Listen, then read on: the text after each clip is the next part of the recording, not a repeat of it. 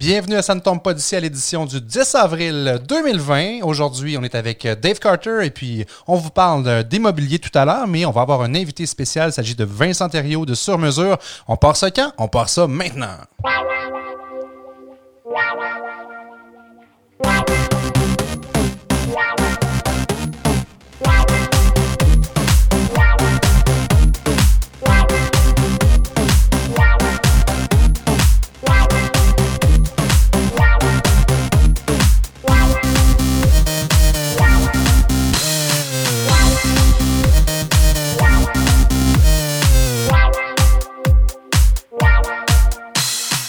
Comment ça va? Bienvenue à Ça ne tombe pas du ciel, euh, épisode 190. Euh, je suis en compagnie, en très bonne compagnie de Dave Carter, mon co-animateur qui est courtier immobilier et propriétaire de Royal, Royal Page Blanc et Noir. Dave, comment ça va? Ça va super bien, et toi, François? En pleine forme, malgré qu'on est encore dans le corona, mais qu'est-ce que tu veux? Qu'est-ce que tu veux qu'on fasse? On n'a pas le choix. je pense qu'il y a des bonnes nouvelles qui vont s'en venir éventuellement. On va finir par sortir de ça. Là. En effet, je pense qu'on a encore pour quelques semaines, mais je pense que c'est une bonne chose pour tout le monde aussi. Puis euh, on, je trouve qu'on a un premier ministre qui est très prudent aussi, puis euh, c'est ce qu'il faut faire euh, également en ce temps-ci. La semaine passée, on a redémarré Ça ne tombe pas du ciel avec l'épisode 189. On a eu la chance de, se jaser. Bon, c'était pas un poisson d'avril, c'était le 1er avril, l'émission. on a parlé de quoi? On a parlé de plein de choses. On, a d'abord fait la connaissance de Dave. Vraiment content que tu te joignes à ce beau projet, cette belle émission, Dave très content avec vous aussi. Puis écoute, euh, c'est un, nouveau projet pour 2020. Euh, puis euh, on va poursuivre ça dans les prochains mois pour la prochaine année. Vraiment. on a parlé un peu de finances personnelles. Je vous ai jasé de quoi faire en temps de crise. Puis je voulais juste vous dire que je ne sais pas si tu connais Dave Art Bacon, Julien Bro. Julien, il y a une start-up à Montréal. Il a fait une application pour la gestion des finances avec Art Bacon. Vraiment un chic type. C'est un ancien chroniqueur dans plusieurs médias à Montréal. Puis là, il vient de débloquer euh, sans frais sa formation sur les finances personnelles. On aura peut-être la chance de le recevoir à l'émission dans les prochaines semaines. Mais c'est une formation qui se vendait 200 normalement, puis elle est gratuite. Fait que je vous invite à aller voir sur euh, sa page Facebook de Art Bacon. Puis j'ai copié le lien sur la page de Facebook de Ça ne tombe pas du ciel. Fait que allez voir ça. Il y a vraiment du super contenu. Il parle de plein, plein de choses reliées aux finances personnelles. Euh, je pense qu'il y a plus de trois heures de formation en ligne. Puis c'est le temps de brasser ça. C'est souvent un sujet qu'on repousse puis qu'on n'a pas le goût de jaser, mais en période de, confinement, est-ce que des fois, il y en a qui sont dans le jus. Là, quand on regarde le taux de chômage, c'est pas si décourageant que ça. Je pense qu'il euh, y en a beaucoup qui travaillent encore puis qui mettent les bouchées doubles, mais c'est le temps de mettre la main à la pâte puis de se retrousser les manches, de plonger dans des sujets qui sont moins euh, le fun peut-être, mais que vous avez besoin en temps de pandémie euh, de mettre de l'ordre dans vos finances. Tellement de choses qu'on peut faire, un peu de ménage, euh, couper euh, des, des, choses qui sont inutiles, qui sont pas essentielles, euh, des abonnements. Comme moi, je suis abonné à, Spotify Premium parce que quand je fais de la route, je me fais mes, mes propres listings, mes playlists. On s'entend que j'ai plus nécessairement besoin de ça là, pendant que j'étais à la maison. Là. Fait que ça fait partie des choses que, regarde, ça donne le goût de couper pour faire un peu de ménage financier. Oui, vous allez dire c'est juste 15$ par mois, François, mais un petit 15$ par ici, un petit 10$ par là, ben, ça fait que ça fait un ça s'accumule à la fin de tout ça, finalement. Exactement, tu as raison. Alors Dave, on a un invité avec nous aujourd'hui, euh, Vincent Thériault sur mesure. J'imagine que tout le monde connaît sur mesure. Euh, moi, je suis un client de la première heure de sur mesure. Euh, toi, tu les as connus comment, Dave? Écoute, moi, dans le fond, les frères Thériault, je les connais depuis des années. J'ai joué ben, avec Vincent au basketball parce qu'on était dans la même année scolaire aussi. Fait qu'on a joué au basketball le compte au secondaire et on a joué ensemble au collégial aussi au basketball.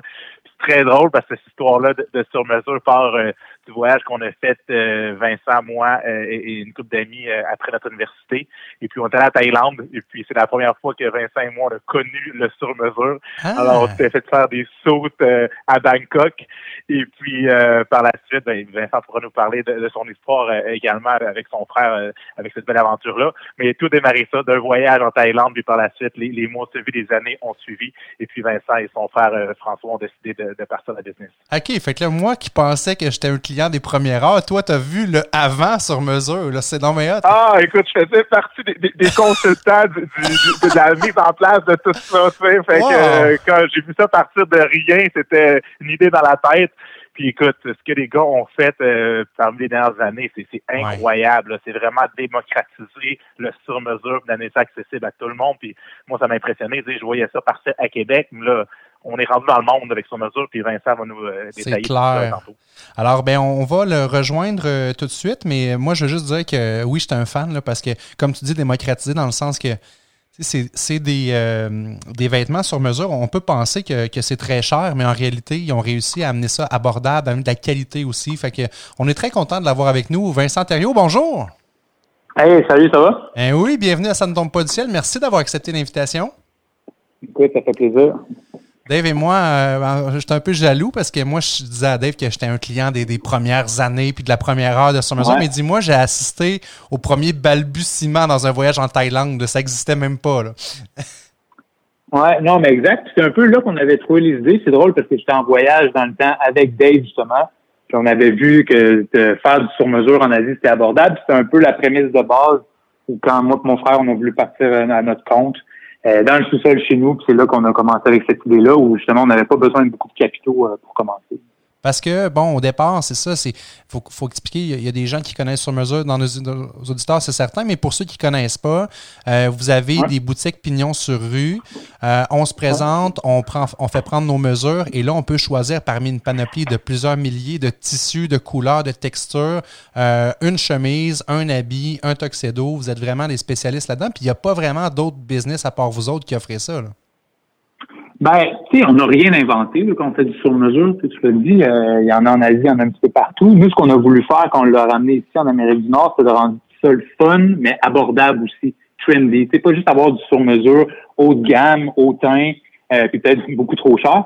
Fait que dans la, la prémisse de base, c'était justement d'en avoir avec un concept qui était le fun. Est-ce qu'on est les seuls à en faire? Non. Je te dirais que tu autant à Montréal, à Toronto, ou dans tous les marchés qu'on a, il y a toujours d'autres euh, joueurs aussi qui le font, mais beaucoup à plus petite échelle. Ou est-ce que nous, on voulait en arriver à faire de la consommation de masse du sur-mesure? Et c'est pour ça qu'on a rentré beaucoup de technologie dans notre approche pour être capable de scaler cette business-là. Est-ce que ça a été fait dès les premières années, ce, ce, vol-là techno de la compagnie, ou vous avez vraiment bâti ça progressivement? Ah, écoute, je pense peut-être en tant qu'entrepreneur, euh, en même temps que je suis lâche de nature, fait que, tu sais, quand tu veux pas faire dix fois la même affaire, ben, tu trouves des systèmes à mettre en place pour être capable de de, de pas faire des tâches répétitives je te dirais, est-ce qu'on l'a fait depuis le début? Tu sais, la technologie, c'est juste un outil. Je pense plus qu'on est en mode de créativité et d'innovation. Fait qu'on trouve juste les bonnes façons de faire les choses. Fait que nécessairement, d'en arriver à passer des commandes automatiquement, d'avoir euh, directement devant le client la meilleure expérience qui soit, puis de l'automatiser. Je pense que ça a juste toujours été un peu dans notre back conscience un peu là, pour en arriver à faire ce qu'on a fait aujourd'hui. Ça, ben, ça a commencé en quelle année? La, première boutique, si je ne m'abuse, c'était à Sainte-Foy? Oui, exact. On a commencé euh, la pyramide à cinq fois en bas de la côte. Euh, on a commencé là. Ça va, on va fêter nos dix ans là, en novembre dernier, à prochain. Fait que euh, ça fait dix ans maintenant. Moi et mon frère, on a commencé justement dans le sous-sol chez nous. Après ça, une première petite boutique à Québec. Même pas un an plus tard, on, a, on ouvrait Pignon sur rue aussi à Montréal. Ensuite, ça a été Toronto, puis ben, ainsi de suite, jusqu'à maintenant, on est rendu avec une dizaine de, de succursales, autant oui au Canada, on va jusqu'à Vancouver. On en a ouvert deux euh, aux États-Unis. Puis l'année dernière, on a ouvert notre première succursale euh, au Mexique, à Mexico. Wow! ça, c'est un marché qui doit être très différent. Il a fallu que. ben, ouais, puis, tu vois, justement, c'est la flexibilité de notre modèle qui nous permet de, pouvoir s'établir un petit peu n'importe où. Et on offre, comme tu l'as dit, énormément de choix de tissus. Fait que, autant qu'on va avoir euh, du lin que de la flanelle, ben, tout dépendant de la saison dans laquelle où est-ce que notre marché va être, c'est juste que les habitudes de consommation des, des clients vont faire que parce qu'on a les produits accessibles à l'année, ben, c'est juste qu'au Mexique, on vendra peut-être pas du gros tweed, mais on va vendre des, vêtements beaucoup plus légers à l'année, ou est-ce qu'ici au Canada, ben, on va avoir une garde-robe vraiment bâtie sur quatre saisons. Ah, c'est quand même impressionnant. Moi, ce qui m'impressionne, surtout, ouais, c'est ça. Ce qui est impressionnant aussi, Vincent, c'est, je trouve que au niveau de l'expansion que vous avez eue, ça a été rapide, là, en, 10 ans d'arriver à ça, C'est sûr que, on s'entend que l'Internet aide pour beaucoup aussi. Mais je pense aussi, c'est au niveau des employés. Moi, ce qui m'impressionne dans, votre business, c'est l'engagement des employés, le sentiment d'appartenance aussi qu'on peut vous ressentir aussi quand on va là-bas euh, magasiner. Puis, euh, la culture d'entreprise, je pense qu'elle est vraiment forte chez vous, hein? Ben, c'est sûr, tu sais, si tu demandes, mettons, euh, ça reste quand même très familial comme business. À la base, c'est moi, mon frère. Euh, au même moment qu'on on, s'est lancé en affaires, mon père prenait sa retraite dans le domaine de la construction, fait qu'il ne savait pas, mais il est tombé dans le jus à bâtir toutes nos boutiques avec nous. Euh, après ça, ma blonde, ben, j'ai marié une comptable. Ça, c'est de l'or en bord pour un entrepreneur. ça fait que rapidement, elle s'est intégrée dans, dans, dans l'entreprise, puis elle fait partie des meubles maintenant aussi. Puis justement, je pense que ce, côté très familial-là dans la business, aujourd'hui, on est rendu à peu près une centaine d'employés, euh, mais on a gardé ce côté humain-là très fort. Fait que, la, la culture d'entreprise, c'est sur mesure, nos valeurs, la, notre mission, la vision, tout est relativement très clair, puis tout le monde, justement, adhère à cette, cette, euh, cette révolution du commerce de détail qu'on essaie d'établir. Effectivement, puis ça n'a pas fini de brasser là, avec les ventes en ligne de plus en plus. Dave, tu mentionnais Internet. Oui, mais tu sais, ouais, mais oui, notre, Internet, mais je dois t'avouer qu'on a encore une lacune là-dessus. Puis on le voit un peu là, avec le COVID, où il a fallu qu'on ferme toutes nos boutiques avec les restrictions euh, du gouvernement. Euh, Attends un peu, tu es en train de dire que c'est pas un service essentiel, s'acheter des beaux vêtements? God, je suis un peu déçu. Non, honnêtement, il y a une couple qui se promène en bobette chez eux. Là, fait que non, ils n'ont pas plus besoin de nous. Sauf au Zoom qu'on peut voir là, dans les dernières semaines, là, je pense qu'il y a du monde qui sont habillés peut-être juste en chemise en haut puis en bas, on ne veut même pas voir le bas. Euh, non, exact, on ne veut pas le voir. Un peu plus, on voulait partir une collection dans ce sens-là. Mais oui. Tu aurais été à moitié prix, mais tu n'aurais juste pas eu de pantalon. moitié prix, avec des petits caractères en bas. Drôle. Mais oui, comme tu dis, l'Internet, euh, on a exploré, je pense, la base de tout ça, mais vous, vous êtes quand même. Ouais, ben, nous, ce qui est difficile, c'est que, tu sais, nous, c'est un item, c'est un SKU, puis chaque SKU est unique parce que chacun en fait sa création. Fait que la visualisation du produit final est un peu plus complexe dans notre cas. Fait que, oui, on s'est bâti des créateurs, des visualisateurs dans nos systèmes pour aider le client à visualiser son produit final, mais ça reste que rendu sur Internet, on a tellement éduqué notre client sur son choix de colle, les manches, les poches et toutes les options, que souvent, il aime venir prendre son petit café, son petit scotch en magasin, puis de vivre ce moment-là avec son conseiller qui va être capable de, bien le conseiller sur ces choix-là. Fait que souvent, mettons, les clients aiment revenir en boutique. Donc, nous, le web, c'est un outil pour, oui, du repeat business, mais l'expérience boutique est tellement cool que le monde aime des fois beaucoup plus venir en boutique. J'avoue que euh, c'est un peu mon genre aussi, là, surtout quand je veux me magasiner de quoi de sharp comme ce que vos produits. J'aime ça toucher. J'aime ça toucher au tissu, j'aime ça vivre l'expérience. Ça, c'est un défi en temps de, crise comme on le vit présentement. J'imagine que bon, il, y a un, doit avoir un impact majeur sur vos ventes. Ben, je vais t'avouer que euh, ce qui est drôle avec le COVID, ben, c'est drôle, c'est pas drôle. C'est nous, mettons, début mars, on était toute l'équipe de direction, on était tous au Mexique. Et on avait justement un de nos collègues qui se mariait là-bas. Fait que quand on est revenu, ben là, on a tout tombé en quarantaine. Puis là, du jour au lendemain, il fallait tout fermer nos boutiques à distance. Et je vais t'avouer qu'on a vécu une belle gestion de crise de passer de 105, 110 employés à zéro employés. Euh, fait que, encore aujourd'hui, on est en attente. Mais tout le monde est en mode temporaire. On attend juste de voir justement quand est-ce qu'on va pouvoir réouvrir. Mais ça a été une belle gestion de crise. Puis, tu sais, quand tu as de l'information qui arrive au compte-goutte, euh, qu'est-ce que tu fais avec ça? Est-ce que tu fermes? Est-ce que tu fermes pas? Tu voyais des grands joueurs comme Nike, Apple, que eux, ben, ils ont les reins assez solides, puis ont une cash flow en arrière pour pouvoir faire des, euh, des, des, des, des fermetures massives. Mais tu sais, nous, après ça, comme petits joueurs, où est-ce qu'on se situe avec ça?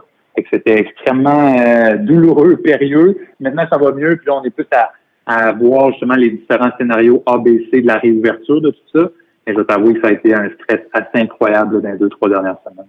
Ça, a été quoi? Moi, j'ai une question pour toi, Vincent. Excuse-moi, François. Euh, quel, là, avec ce qui se passe présentement avec le, la pandémie, est-ce qu'il y a des choses que tu, ferais différemment après avoir vécu ce qu'on vit présentement là pour dire, euh, dans le futur, s'il y a des choses qui arrivent comme ça, on, va changer. Est-ce que tu as déjà euh, regardé ça avec François aussi? En termes de gestion dans la business, tu penses? Ouais, en termes de gestion ou des améliorations ou des solutions peut-être que vous implanteriez dans, dans la business immédiatement pour être prêt ben, encore mieux. Nous, euh, moi, j'ai hâte de voir. Ouais, ben, c'est sûr, mettons, euh, financier et tout, c'est sûr que tu, tu te rends compte à quel point l'importance d'avoir un coussin puis de, de, gérer ton cash flow puis de, de, cette gestion-là. Mais ça, je pense que c'est pour toute bonne entreprise qui se respecte. Mais nous, dans nos opérations, je te dirais plus que euh, là, une des, des fois, c'est pas une problématique, mais je sais pas comment est-ce qu'on va le voir. C'est le 2 mètres, là, OK? Mais je pense qu'il va rester encore un certain temps.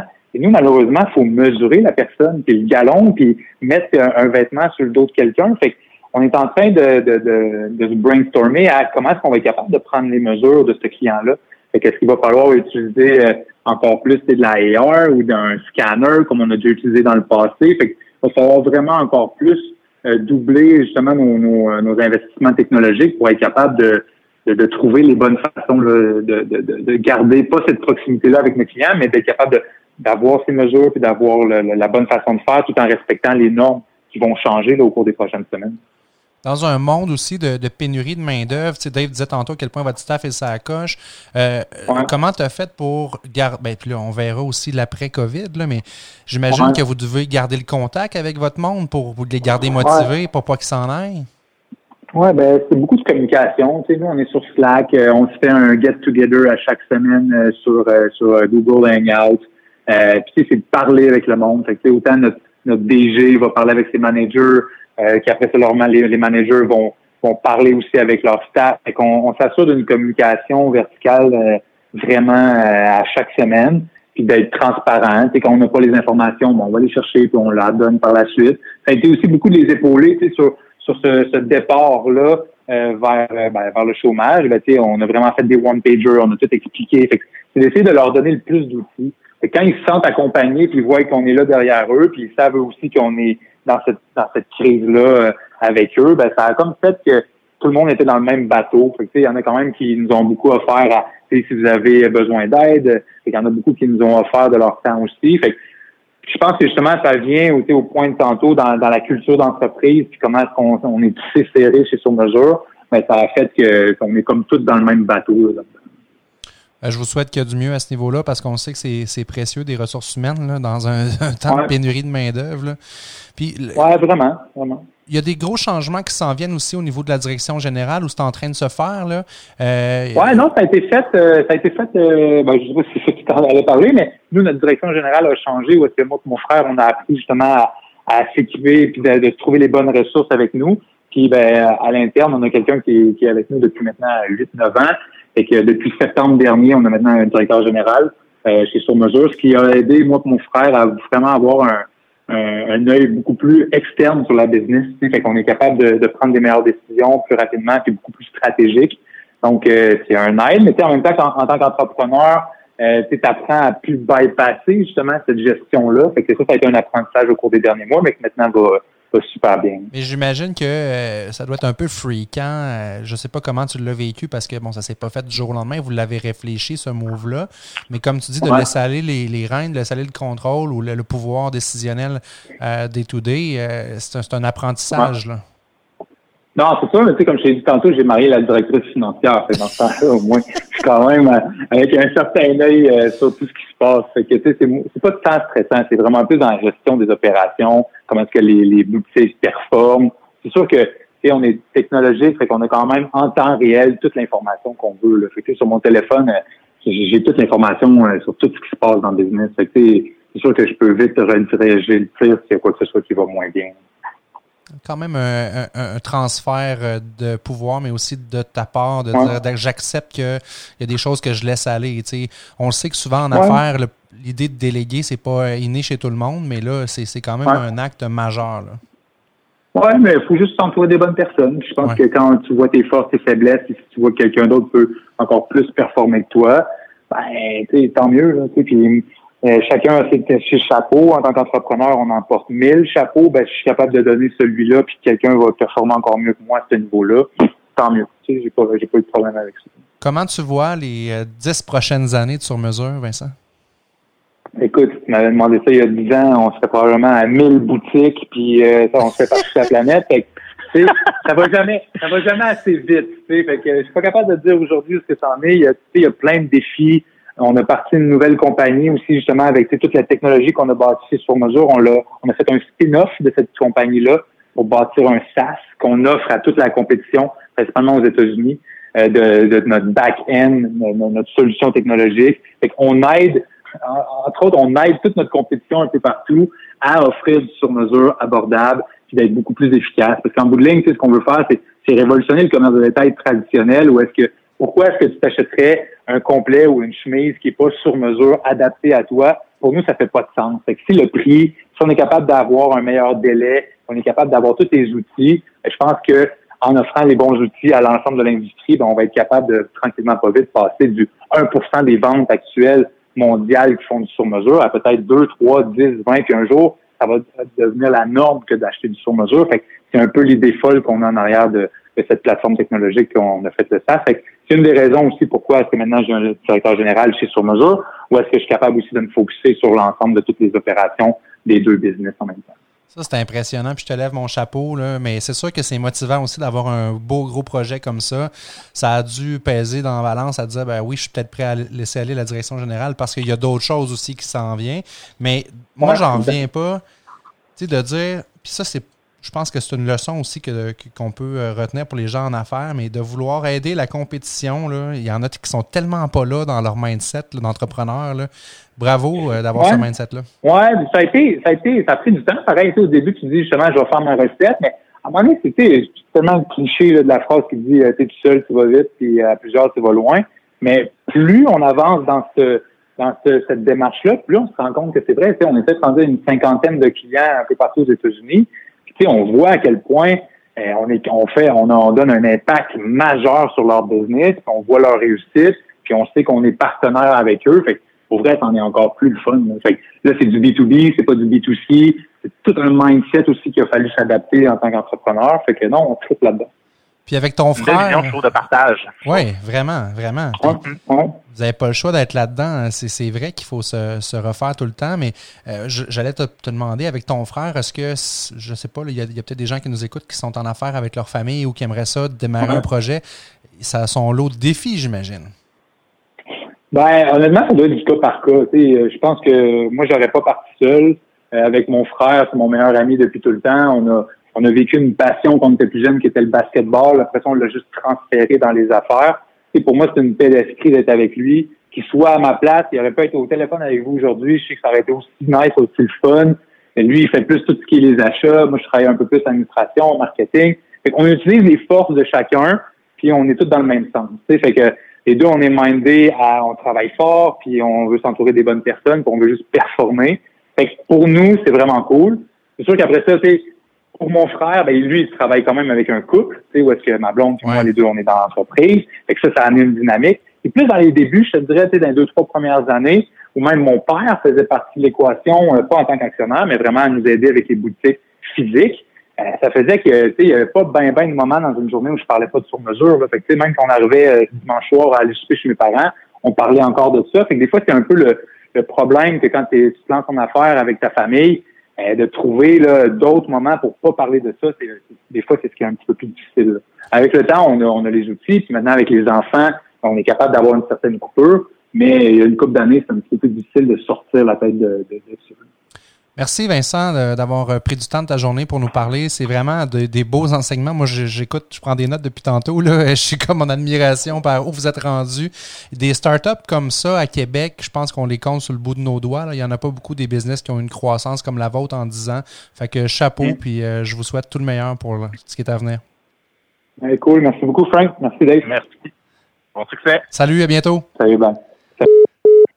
Oh, Dave, Colin, c'est trippant du monde de même. Hein? je trouve que c'est vraiment inspirant. Je trouve euh, c'est pas juste des, des partenaires, puis des, des, je suis pas juste client là-bas, c'est des amis euh, également à moi, les frères puis je, suis vraiment impressionné à chaque fois parce qu'ils réussissent à monter aussi, puis la vision qu'ils ont de leur business et de la business en général. Là, que, ouais, c'est vraiment des sages paroles, ça, d'être rendu là dans ta vision, de dire, moi, je suis prêt, là, tellement, là, je, suis tellement rendu ailleurs que je veux aider mes compétiteurs à croître, puis que ça, ça va révolutionner le commerce de détail, ça va nous, tout le monde nous, nous aider, nous entraider. Je pense qu'ils n'ont pas le choix dans un sens. Je travaille tu le sais, Dave, dans une industrie qui est quand même assez vieillissante, le, domaine de la vente au détail au niveau des, concessionnaires automobiles, il y en a beaucoup qui ont une vision qui est la même depuis 30, 40 ans. Je pense pas que dans 10 ans, ça va être ceux qui vont être encore en affaires, malheureusement. Euh, si, le commerce au détail, on sait à quel point ça change. Là. Des gros euh, joueurs comme Labé, Sears, puis Zellers, puis tout ça, des gens qui se réinventent pas sont confinés à devoir éventuellement mourir. Puis bravo euh, aux frères Thériault, c'est vraiment inspirant de les entendre. Merci Dave d'avoir amené Vincent à l'émission. Merci, plaisir. Dave, tu veux nous parler d'immobilier parce que c'est ton dada, ta passion. Je pense qu'il y a plein d'affaires à jaser euh, en temps de crise. Euh, il y a des gens qui ont des pancartes devant chez eux, qui ne savent pas trop quoi faire, qui ne savent pas trop qu'est-ce qui se passe. On entend parler de plein d'affaires aussi. Euh, de quoi tu as envie de nous jaser là-dessus? Écoute, juste faire un peu le topo de la situation actuellement, parce qu'il y, a des gens qui sont au courant, d'autres qui ne le sont pas, mais présentement, l'immobilier est en pause pour tous les courtiers immobiliers. Euh, oui, on a le gouvernement qui recommandait d'arrêter les visites, mais nous autres, a été clair au niveau de l'OACQ, qui est euh, l'organisme d'autoréglementation du courtage immobilier qui nous régit, qu'on arrêtait tout. Fait que, euh, que ça soit les visites en, ben, en, personne physique, mais tout le reste. Fait que tout ce qu'on peut faire présentement, c'est du télétravail. Alors, euh, oui, on continue à travailler de la maison, on prend des demandes d'information, on a des clients qui nous envoient des visites virtuelles de leur propriété. pour notre part, nous, sur la page Blanc et Noir, on a souvent des propriétés qu'on avait déjà des visites virtuelles. Fait que ça aide aussi, on envoie des visites virtuelles. mais c'est ça, présentement, on est vraiment confiné chez nous. Alors, il y a une limitation au niveau de ce qu'on peut faire. Euh, certains euh, clients euh, doivent trouver tout de suite. Fait que c'est ça qui, est dommage aussi. Ben oui, je pense aux gens là, que leur maison est vendue, puis que soit qui est en train de se faire construire ou qui se disait ben je vais me je vais prendre le temps de me magasiner de quoi d'ici l'été. Ces gens-là doivent être un peu en mode panique. Là. Exactement. Puis tu sais, c'est pas juste nous autres, mais même tu sais, les chantiers aussi sont, sont fermés. Puis là, on parle d'un retour au 4 mai, mais encore là, c'est une fois que le, sommet va, va, être atteint, puis ça va recommencer à descendre, qui, qui, que, que, le ministre Legault disait mardi dernier qu'il allait rouvrir les chantiers. Fait que ça, c'est sûr que ça, ça amène son lot de, d'inconvénients de, puis de, stress aussi pour des acheteurs et, des vendeurs. Tu sais, on a des vendeurs que autres, tu sais, ils disent bon ben, on voulait vendre cette année, mais c'est correct. On, on, poussera au pire s'il faut l'année prochaine la vente, mais il y en a qui ont déjà vendu. Il y a des gens qui vont arriver leur maison, exemple au mois de juin ou juillet, faut qu'ils trouvent autre chose. Fait que là, ils vont se rabattre vers quoi? Soit que si dans le meilleur des mondes, on est capable de revenir euh, au travail euh, au début mai, on est capable encore euh, capable de réussir à trouver une propriété puis d'avoir une, prise de possession pour le 1er juin ou 1er juillet. Par contre, si on n'est pas capable de revenir au mois de mai, là, ils vont avoir un sérieux problème. Tu Fait que le monde va être obligé d'aller vers des, locations aussi, des locations temporaires, le temps qu'on soit capable de trouver quelque chose. Parce que moi, concrètement, aujourd'hui, je veux m'acheter une maison. Est-ce que tout peut se faire à distance? Il y a des choses, j'imagine, comme je pense à l'inspection avant achat. L'inspecteur il faut que physiquement ils se rendent sur les lieux. Comment ça peut se faire tout ça? Là? Même chose, les inspecteurs jusqu'au 4 mai, c'est exactement comme nous. Euh, il n'y a aucune inspection qui peut se faire.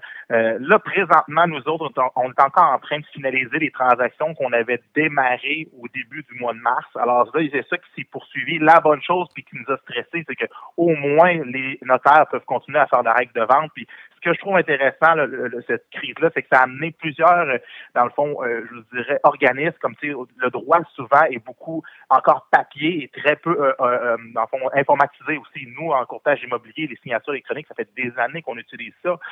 par contre, tout ce qui est dans le domaine du droit, c'est différent. Alors, eux autres, là, je pense que depuis la crise, ils ont été obligés de se réinventer aussi, autant au niveau du barreau, de la chambre des notaires. Alors là, la bonne chose, c'est qu'ils sont capables de faire des actes de vente à distance aussi. Et puis, ils ont continué aussi à faire des actes de vente parce qu'au début, ils étaient confinés comme nous à ne rien faire, pas même fermer leur bureau euh, selon les premières directives euh, du, ministre Legault. Oui, tout ça, ça amène un lot de stress. Il faut continuer à être positif. Je pense que c'est le mot d'ordre dans tout ça. Euh, je pense que le message d'aujourd'hui de Legault, c'était de dire ben ça va bien, c'est encourageant les chiffres. Il y a des choses qui vont réouvrir peut-être plus tôt que ce qu'on le pensait. C'est sûr que tout ce qui est immobilier, construction, c'est un gros pan de notre économie. Là, fait que, il en est conscient, je suis convaincu de ça. Ouais c'est dommage parce que, tu sais, euh, nous autres, on voyait courtier parce qu'on est directement euh, sur le terrain, mais on avait une année record. Tu sais, on parle du premier trimestre qui, a battu tous les records depuis les débuts des années 2000, je dirais. Tu sais, il y avait une augmentation, on parle de, 34 là, euh, juste depuis versus 2019. On a du premier trimestre 2020 versus le premier trimestre de 2019. C'était 34% d'augmentation qu'on avait. Fait que c'était incroyable aussi. Les prix étaient à la hausse. Autant Montréal, on n'en parle pas parce que Montréal, c'est un, peu le marché qui, qui est en feu depuis les derniers dernières années, mais Québec avait quand même une, certaine augmentation des, prix. Puis là, je suis pas de boule de cristal, mais c'est de voir où le futur nous amène par rapport à ça. avec les prix des propriétés, moi, je, pense moi-même qu'on va avoir quand même à Québec les prix qui vont se maintenir. Euh, je crois qu'à Montréal, ça va être différent par contre parce qu'il y a tellement une flambée des prix dans les dernières années que je pense qu'il risque d'avoir un ajustement puis même une baisse de prix dans les prochaines années euh, à Montréal, des prochains mois sûr en tout cas. Euh, fait que c'est ça. C'est ça, c'est de voir, euh, tu sais, personne peut deviner qu'est-ce qui va se passer dans le futur. Moi, j'entrevois que si on revient au mois de mai ou juin, ça va être des mois complètement fous. On n'arrêtera pas. Oui, c'est ça, te euh, demander. Après, ça va venir à descendre. OK. Donc, une espèce de reprise pour les gens qui sont un peu dans, dans, le pétrin, comme on disait tantôt, puis après ça, ben, un retour à l'équilibre. C'est ça, exactement. Puis, tu sais, mais il faut s'attendre, je pense, en 2021, ça va être une très grosse année. Là, si, là on parle toujours encore là, j'ai, j'ai pas la science infuse, mais ah, on, est capable de revenir dans, dans les prochaines semaines, prochains mois. Là, pas que ça dure du, 4-5 mois, mais on va avoir euh, une année 2020 qui va être correcte et 2021, je pense vraiment qu'on va avoir à faire une, année incroyable. Cool. Ben merci Dave pour les bons conseils, le bon topo en temps de crise. merci à tout le monde d'avoir été au rendez-vous. On vous invite évidemment à nous suivre sur les réseaux. On a une belle page Facebook. On est en train de travailler, Dave et moi, sur le rebranding de tout ça. On vous en reparle dans les prochaines semaines. Mais euh, vous pouvez vous abonner aussi sur euh, podcast euh, avec iTunes ou avec Spotify. Dave, ça a toujours été un plaisir pour moi encore une fois cette semaine. On se reparle la semaine prochaine. C'est un plaisir. On garde positif. Et joyeux Pâques à toi, François, et à tous nos, nos éditeurs aussi également.